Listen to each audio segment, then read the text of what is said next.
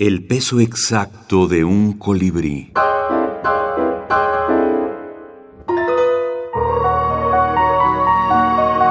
Microhorror.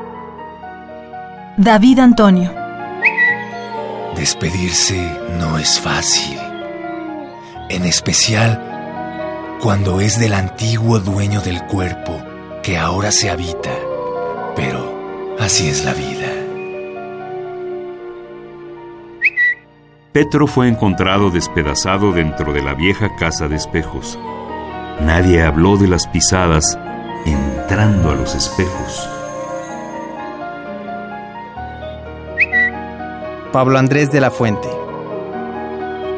Eso de dormir siempre me ha parecido suicida. Cerrar los ojos y sin posibilidad de defenderse cuando llegan cada noche.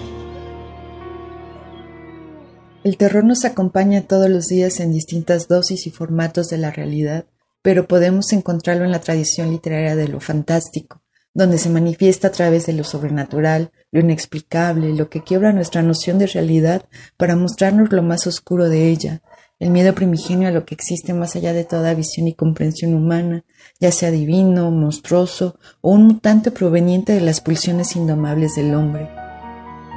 Iliana Vargas, narradora de la imaginación fantástica.